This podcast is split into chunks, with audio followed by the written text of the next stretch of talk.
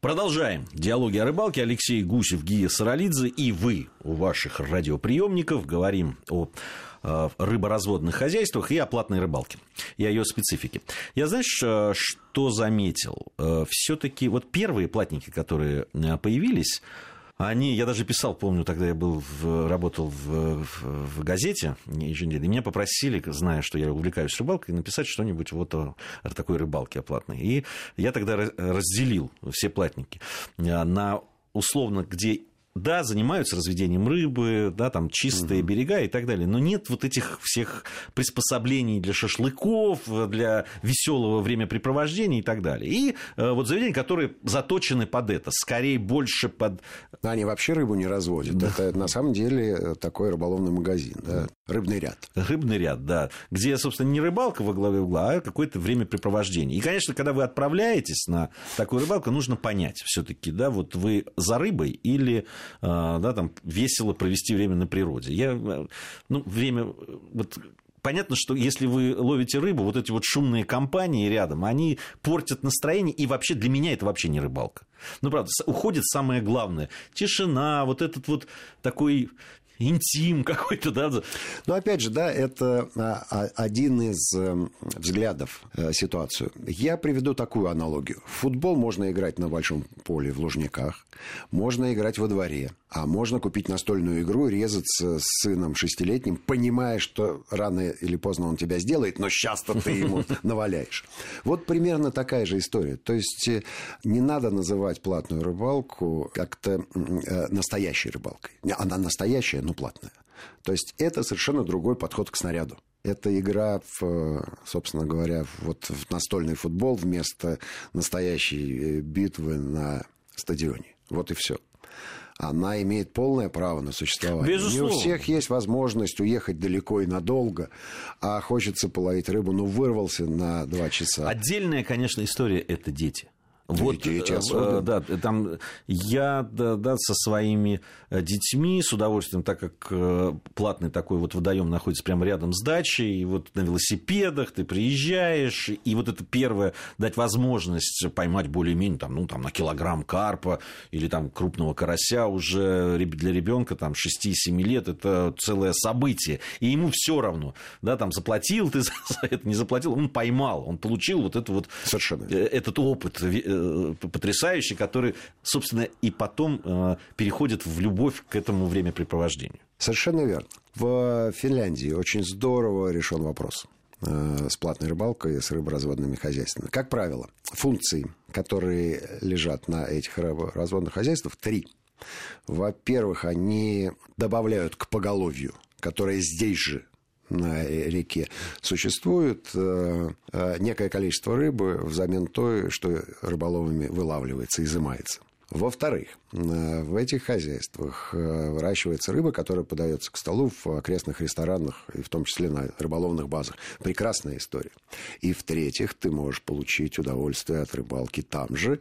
Конечно, эту рыбу тебе тут же приготовят прямо вот в соседнем э, здании, либо засолят, а Афины большие мастера на этот счет, либо закоптят э, не меньшие мастера и в копчении. Там есть еще услуга, которая, допустим, если ты не хочешь ни копченой, ни соленой рыбы, они могут тебе, тебе просто ее приготовить, филе там. Филе это, или заморозить в вакууме, и да. ты можешь это с собой забрать. И никого это не удивляет. А более того, река-то дикая река рядом. Ну, не хочешь, не надо. На мой взгляд, э, это очень правильный и хороший подход. А есть еще один э, правильный, на мой взгляд, нюанс. В подобном водоеме точно знаешь, что рыба там есть. И если ее не кормить пару дней, то она будет бросаться на все. Ты можешь отточить свое мастерство, подобрать нужные блесна, а уж особенно Э, поработать с нахлостом. Потому что просто так заниматься нахлостом могут, конечно, люди, которые на этом задвинуты. Но взяв первый раз э, в руки хлыст и не поймав ничего, можно не понять, в чем э, прелесть этого способа лова. А когда у тебя на том конце лески на мушку малюсенькую берет форель и удилище сгибается в дугу, отрабатывая каждый рывок рыбы. И, и вот тут-то через руки просто понимаешь, что нахлост это не просто красиво, а это еще и очень Я единственный раз драйвово. де- держал, э, а единственный раз в своей жизни нахлыстовое удилище, ну, то есть в работе, когда на, на друг- на друг- на другом конце хлыста была рыба, это было в Сербии, и как раз на рыборазводной вот такой речушке, там было ограничено, просто там маленькая речушка была, она была ограничена, и там была форель. Э, Вот, и дали мне просто, я там как-то ну, там ее было столько, что я даже неудачно закинув, все равно поймал. Вот. И, э, конечно, удивительное удовольствие. Это просто... Ну, ни, ни на что не похоже, если честно. Ну, может быть, на ультралайт, но все равно. Все равно там, а, там немножко своя техника. Ну, во-первых, удилище длинное. Да, оно отрабатывает. Э, Катушка выполняет совершенно не ту функцию, как на спиннинге. И, вот, и шнур, шнур. У тебя работают две руки. Не при помощи ворота на катушке, да, когда как лебедкой вытаскиваешь эту рыбу. А, когда шнурком аккуратненько. Да, рукой все чувствует, да. Это, ну, Вот это особенность платной, та- так называемой платной рыбалки. То есть я бы э, платную рыбалку выделил в отдельный совершенно вид э, рыбной ловли. Это очень правильное э, занятие. И если оно э, особенно э, правильным образом организовано. Да, я согласен с тобой, что наличие большого количества беседок, э, мангалов и всего прочего немножко переводит рыбалку в э, разряд пикника. Но э, то, что ты называешь шумной компанией, мне кажется, это культура поведения человека и к платной рыбалке. Это имеет ровно такое же отношение, как ко всем Не, я еще, я еще раз говорю, что, во-первых, не везде, понимая все, о чем мы говорим, э, люди, которые э, занимаются разведением рыбы и платной рыбалкой, они понимают, да, кто-то делает ставку на это, кто-то делает именно на рыбалку, и они избегают вот подобных вещей изначально, да, не делая. То есть они тебе не откажут, пожалуйста, есть мангалы, есть но в принципе делают ставку на рыболовов, которые приезжают больше на рыбную ловлю. Я, здесь вообще, я бы, э, если говорить, да, как подводить какой-то итог нашего разговора, э, платная рыбалка, а почему она хороша, с моей точки зрения? Это, во-первых, возможность, э, если нет да, там, времени в- в- выбраться куда-то далеко, где есть рыба, это просто съездить. Удовлетворить свой рыболовный Совершенно голод. верно, да. Это, мне это очень знакомо, потому что ну, так складывается, что не всегда я могу выбраться на, вот, сейчас на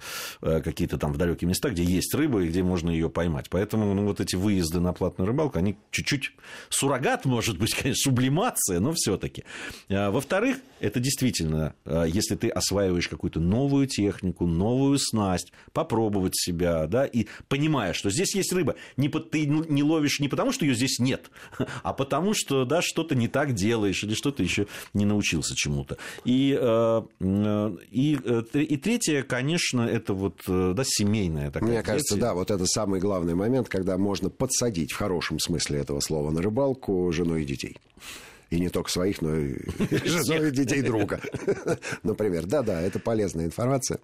Я по- под конец хотел рассказать любопытную историю. Э, Как уйти от глухозимья? Э, Несколько лет назад было устроено соревнование, э, довольно такое шутливое, скорее фестиваль, на платном водоеме, где живет форель команды поделились. Одни ловили летним спиннингом издалека, то есть в лунке, естественно, издалека.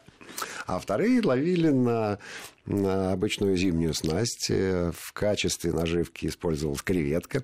И они между собой э, пытались э, некое соревнование такое сделать и подвести итог, у кого больше э, чего поймалось.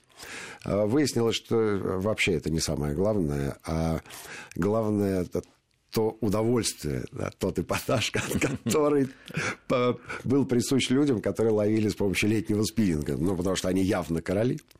А, Довольно любопытно было использовать такое длинное удилище. И, конечно, оно выглядело очень эффектно, когда форель садилась на крючок. А спиннингисты использовали в основном вертикальные блесна. И, надо сказать, довольно успешно. Ну, ты помнишь, мы это делали... Рыбка попадалась 2,5-3 килограмма. Ого-го-го-го. Мы это В дугу делали, в- делали. на Нижней Волге, когда неожиданно там Делали, да. весной оказалось очень много льда в, в малых реках, ну, таких Да. проливчиках. Да. И мы, а так как зимний с собой мы ничего не взяли, Да, не было собой, использовали да, использовали. э, спиннинги, Да, ловили. вот, и э, все остались страшно довольны, а результат был зафиксирован не только в, по количеству и качеству пойманной рыбы, но и по количеству утащенных удочек. Три удочки просто исчезли в лунки. Совершенно без возврата. Спиннинги? Нет, нет, нет, маленькие, конечно, маленькие удочки. То есть стоило отвлечься, и ох.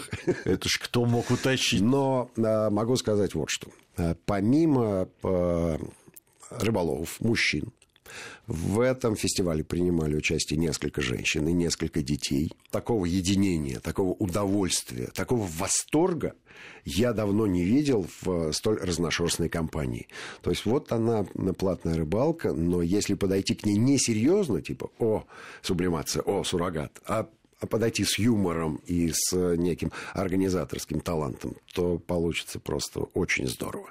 Был свидетелем, до сих пор вспоминаю и хочу Э, может быть, этой зимой повторить, может быть, даже для телевизионных съемок. Может Подобное быть, мероприятие. А, может быть, и получится. Вот, э, ну вот, э, собственно, да, вот эта платная рыбалка, то, что мы о ней думаем, э, действительно, среди рыбаков есть люди, которые спокойно к этому относятся, есть что вот стяжатели и там люди, погнавшиеся за длинным рублем, вот организовывают такую вещь. На самом деле, зная изнутри немножко, да, потому что мы снимали с этими людьми, которые делают и занимаются этим делом, это, конечно, очень... Это большой труд. Большой это труд. Большой это труд, очень большой да. труд. Не приносит он никаких миллиардов, конечно же. Вот. Э, Но и... занимает, э, на самом деле, занимает свою нишу. Дело в том, что если мы сравним платную рыбалку с бесплатной, то выяснится, что бесплатная рыбалка весьма условна. Э, для того, чтобы съездить на Нижнюю Волгу. Давайте посмотрим затраты, которые это потребует, и разделим их на количество платных рыбалок, которые можно совершить, не выезжая далеко из Москвы. Алексей Гусев и Гия Саралидзе были в студии Вести ФМ. Спасибо всем. Надеюсь, через неделю вновь встретимся. Ни хвоста, ни чешуи.